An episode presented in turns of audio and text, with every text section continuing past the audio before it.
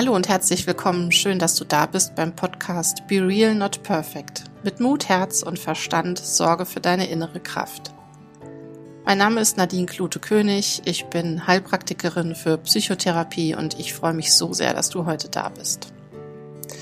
In diesem Podcast wird es rund um Themen aus der Psychologie und Psychosomatik gehen, um Stress, Ängste und auch Traumata deine Emotionen zu verstehen und damit umzugehen und dich auch ja, ein Stück weit so anzunehmen, wie du bist.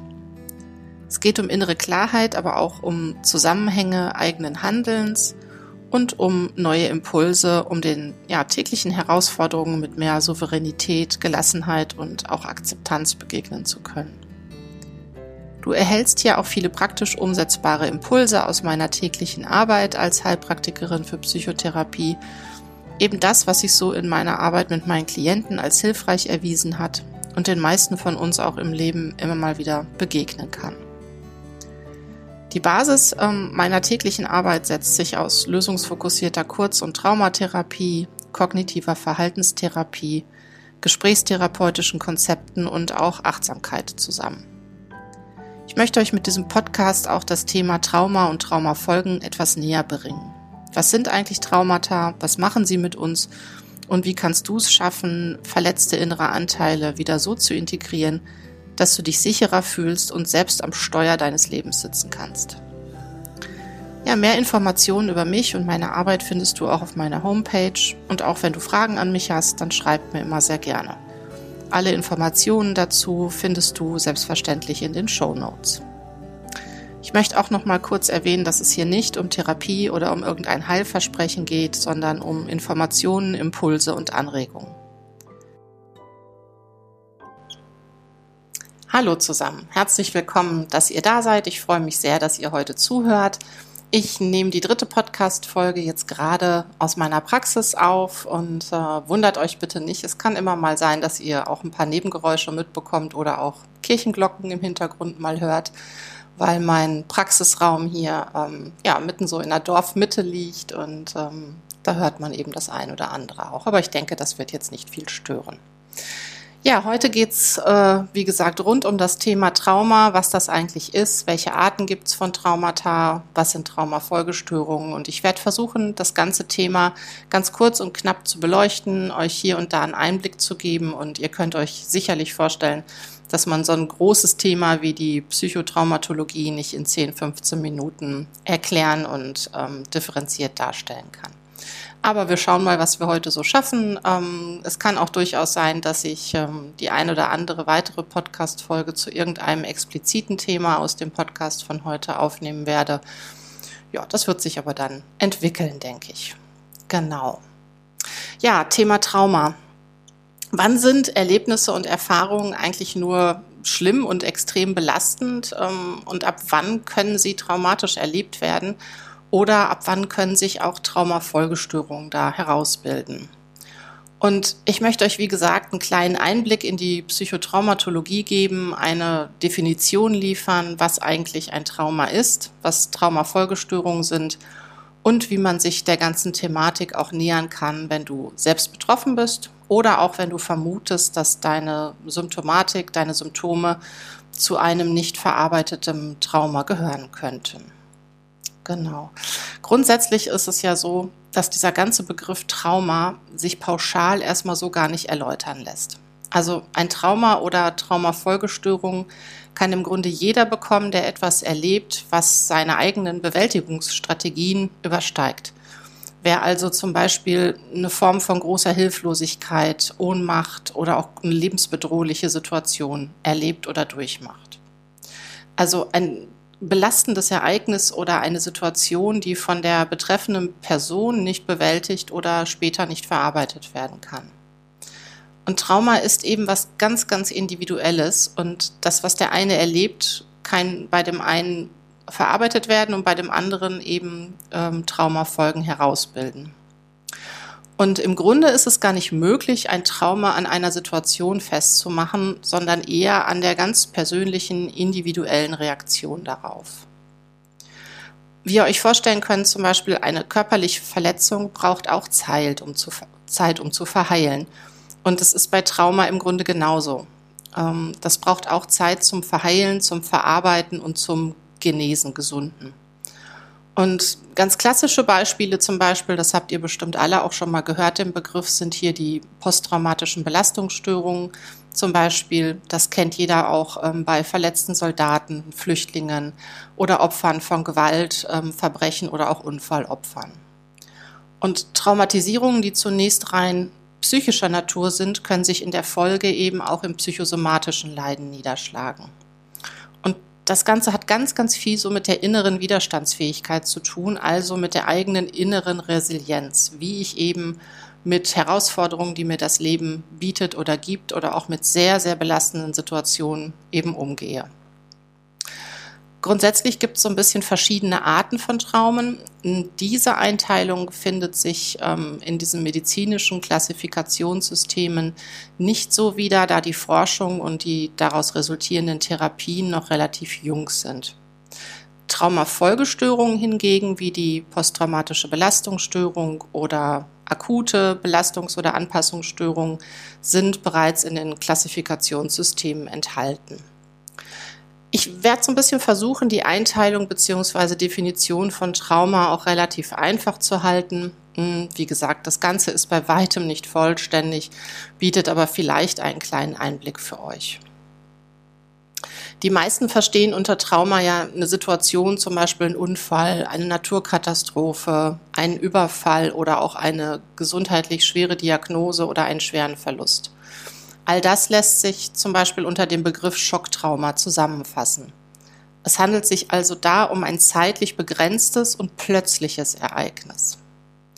Daneben stehen so ein bisschen die sequenziellen Traumatisierungen, also Entwicklungstraumata, die nicht einmal passieren, sondern über einen längeren Zeitrahmen. Zum Beispiel Kindheit in schwierigen Lebenssituationen oder das Aufwachsen in einem extrem unsicheren Umfeld, suchtkranke Eltern, Gewalt oder auch Vernachlässigung. Aber zum Beispiel auch in toxischen Beziehungen kann eine Traumatisierung über einen längeren Zeitraum auftreten. Auch Mobbing oder zum Beispiel auch sehr starke körperliche Schmerzen oder chronische Erkrankungen zählen auch dazu. Ja, und wie sich jeder, ich denke, vorstellen kann, gerade in früher Kindheit erlebte bzw. durchlebte traumatische Erfahrungen können auch zu einem späteren Bindungstrauma werden und dann ganz besondere Auswirkungen und Folgen für das spätere Leben haben und sich häufig auch daraus schwere Formen von Bindungsstörungen entwickeln. Daneben gibt es dann zusätzlich noch die transgenerationalen Traumata, die wären auch wichtig einzubeziehen in die Arten der verschiedenen Traumata. Also das sind Traumata, die von den Menschen selbst nicht erlebt wurden, aber Auswirkungen und Folgen in Form von Traumafolgestörungen haben können. Ich glaube, zu diesem Thema transgenerationale Traumata werde ich nochmal eine eigene Podcast-Folge auch ähm, aufnehmen, da die sehr häufig vorkommen und ähm, auch ein bisschen differenziert betrachtet werden sollten. Ja, was noch wichtig wäre zu erwähnen, sind eben sekundäre Traumata. Die finden sich sehr, sehr häufig bei Menschen in helfenden Berufen. Also man selbst hat das Trauma nicht erlebt, wird aber zum Beispiel Zeuge eines schlimmen Ereignisses oder Zeuge von Gewalt an anderen. Das Ganze ist auch wirklich nicht zu unterschätzen in seinen Auswirkungen. Ja, und all diese Formen von Traumata können eben sehr tiefe Wunden in der Seele hinterlassen, die einen das Mensch, den Menschen das ganze Leben lang beeinträchtigen. Und wie zeigen sich Traumata oder Traumafolgestörungen eigentlich? Ja, da ein Trauma im Grunde etwas sehr Individuelles ist und die Auswirkungen unterschiedlich stark mit auch verschiedenen Symptomen einhergehen, ist es schwierig für alle eine gültige Liste zusammenzustellen. Hm, ganz typisch zum Beispiel sind Stresssymptome wie Zittern, Schwitzen, erhöhte Herzfrequenz, erhöhter Blutdruck, Atemnot, also ja, auch so diese klassischen Paniksymptome. Es kann aber auch eine Form von Hilflosigkeit, Orientierungsverlust, Gereiztheit, Aggression, Erschöpfung oder Niedergeschlagenheit vorkommen. Dazu gehören selbstverständlich auch alle Formen der Angststörung, depressive Episoden und Panikattacken als Folge. Und ich habe es zu Beginn schon mal kurz erwähnt, ähm, selbstverständlich die wohl bekannteste Traumafolgestörung ist eben die sogenannte posttraumatische Belastungsstörung, die PTBS. und da ist es so, obwohl das traumatische Ereignis häufig bereits Wochen oder Monate und zum Teil Jahre zurückliegt, ähm, können sich da trotzdem ganz massive ähm, Folgestörungen herausbilden. Und die typischen Symptome bei einer PTBS sind ebenso dieses Wiedererleben der traumatischen Situation in Form von Bildern oder Gefühlen, so Flashbacks, ähm, Symptome, auch Ausweitungen auf immer mehr Situationen, also eine regelrechte Vermeidung auslösender Situationen, Verlust an Lebensfreude, Qualität, zunehmende Belastung auch für eine Familie oder für eine Partnerschaft. Dadurch kommt es natürlich sehr häufig auch zu einer drohenden Arbeitsunfähigkeit, Erwerbsminderung und auch mit finanziellen Einbußen. Und natürlich zunehmende Schwierigkeiten in sozialen Beziehungen, weil, wie ihr euch alle vorstellen könnt, wenn man darunter leidet, ist es ja fast automatisch so, dass man in eine soziale Isolation in Rückzug geht und eben auch in eine Vereinsamung geht. Und ähm, ja, die ganzen Symptome, die ich genannt habe, treten da oft auch erst eine Weile nach dem auslösenden Ereignis schleichend auf und werden auch sehr, sehr häufig leider nicht als Traumafolgen erkannt. Und oft werden die Symptome auch ausgelöst, ausgelöst durch so eine unbewusste Reaktion des Traumas oder Reaktivierung des Traumas, also diese Flashbacks. Wenn aus ähm, aus dem Trauma zum Beispiel eine ähnliche Situation wiedererlebt wird, dann triggert das im Grunde das Ganze an und das kann dann auch wieder diese Flashbacks auslösen. Ja, und die Reaktion auf ein Trauma oder auf ein traumatisches Erlebnis findet eben bei uns im autonomen Nervensystem statt. Und ähm, ja, ganz kurz gefasst, nochmal eben kurz erklärt, das autonome Nervensystem besteht eben einmal aus dem Sympathikus, der so aktivierend ist, der wirklich in Stresssituationen ähm, dafür da ist, ganz viel Hormone und Botenstoffe zu fluten, dass wir ganz viel, ganz viel Energie haben, Energie bereitsteht. Früher war es eben dazu da, bei den Neandertalern, um dann wirklich vor dem Mammut zu flüchten oder vor dem Säbelzahntiger. Heute hat man das ja eher weniger, dass ein Säbelzahntiger oder ein Mammut hinter einem her ist. Aber da ist der Sympathikus, also diese Reaktion steckt halt einfach noch ganz tief in uns. Und dieser Sympathikus ist eben sehr aktivierend und für Kampf oder Flucht als Reaktion eben zuständig. Im Gegenzug darum, dazu der Parasympathikus ist hemmend. Mm, da kommt so ein bisschen dieser in Anführungsstrichen Todstellreflex her. Ähm, das ist also eine ganz, ganz starke Unteraktivierung. Und es gibt so ein Stresstoleranzfenster. Das müsst ihr euch so vorstellen, dass ähm, ja, wenn, wenn die beiden, der Sympathikus und der Parasympathikus, reguliert sind und ausgeglichen sind, sind wir so in dieser Normalfunktion dazwischen, also in diesem Stresstoleranzfenster.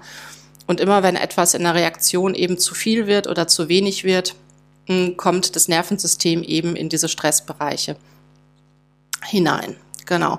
Und je stärker die Krise ist, umso kleiner wird eben dieses, ähm, dieses Toleranzfenster. Genau, und wenn ähm, der Sympathikus zum Beispiel stark aktiviert oder angetriggert wird, hm, wird der Organismus dann in dem Moment auch wieder so stark mit Botenstoffen und Hormonen geflutet und die Wahrnehmung und das persönliche Empfinden wird auch ganz stark dadurch beeinflusst. Also die äußeren Einflüsse kommen im Grunde ungefiltert ans Innere und werden weitergegeben und Bilder, Geräusche, Gerüche werden dann häufig als Empfindungen gespeichert und der Körper verknüpft damit, mit diesen Erinnerungen oder mit diesen Gerüchen und Geräuschen dann eben auch Empfindungen. Und diese einzelnen Wahrnehmungsfetzen werden häufig, natürlich jetzt ganz vereinfacht dargestellt, so in Form von Puzzleteilen gespeichert, damit es innerlich eben nicht emotional zu einer Überforderung kommt in diesen traumatischen Situationen. Und die Erinnerung an das Ganze ist dann häufig eben nicht mehr in einem Stück abrufbar, sondern nur noch in diesen kleinen Puzzleteilen, in diesen Erinnerungsfetzen, die dann häufig eben an Bilder, Geräusche, Gerüche oder sowas ähm, gebunden sind. Genau. Und genau deshalb ist es auch so, ähm, dass viele, das kommt, das ist sehr, sehr häufig eben, ähm, überhaupt nicht wissen, dass sie eine traumatische Erfahrung gemacht haben, gerade zum Beispiel im frühen Kindesalter. Und sie leiden eben an den Folgen, ohne zu wissen, dass es da auch eine Lösung oder eine Form von Heilung auch gibt. Ja, und entweder ist es so, dass eben schlichtweg die Erinnerung an das Trauma fehlt oder das Ganze wird auch von uns als Bewältigungsstrategie klein gemacht und abgetan, da andere zum Beispiel mit einer ähnlichen Erfahrung keine Folgen davon getragen haben. Und zum Beispiel ist ja sehr weit verbreitet, Panikattacken, Stresssymptome können da eben auch ein Hinweis auf ein nicht verarbeitetes Trauma sein. Ja, und das Nervensystem ist im Grunde, wenn man sich in diesem zu aktivierenden oder zu hemmenden Zustand befindet, eben dauerhaft in so einem dysregulierten Zustand. Die Selbstregulation kann da eben komplett aus der Bahn geworfen sein. Und diese inneren verletzten Anteile, die sollten eben wieder integriert werden, um eine bessere Regulation des Nervensystems zu erreichen. Und ja, eine kompetente Traumatherapie kann da zum Beispiel sehr gut Abhilfe schaffen und Unterstützung bieten, eben in der Bearbeitung. Und vor der eigentlichen Bearbeitung ist es aber absolut nötig, das eigene Nervensystem in Sicherheit zu bringen, also erstmal zu stabilisieren, eigene Ressourcen zu stärken und dann Schritt für Schritt mit kompetenter Begleitung das Trauma zu verarbeiten und diese verletzten inneren Anteile wieder zu integrieren.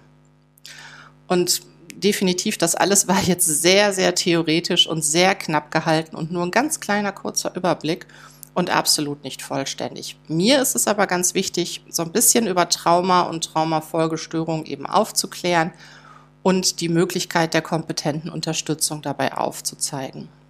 Und ich werde sicherlich in den nächsten Folgen auf die ein oder andere Traumafolgestörung und auf die jeweiligen Traumaformen ein bisschen näher eingehen und da auch einen Überblick über Lösungsmöglichkeiten bieten. Ja, und wenn ihr Thema, zu dem Thema Fragen habt, ähm, dann scheut euch bitte da auch nicht nach Unterstützung zu suchen oder schreibt mir auch sehr, sehr gerne eine Nachricht.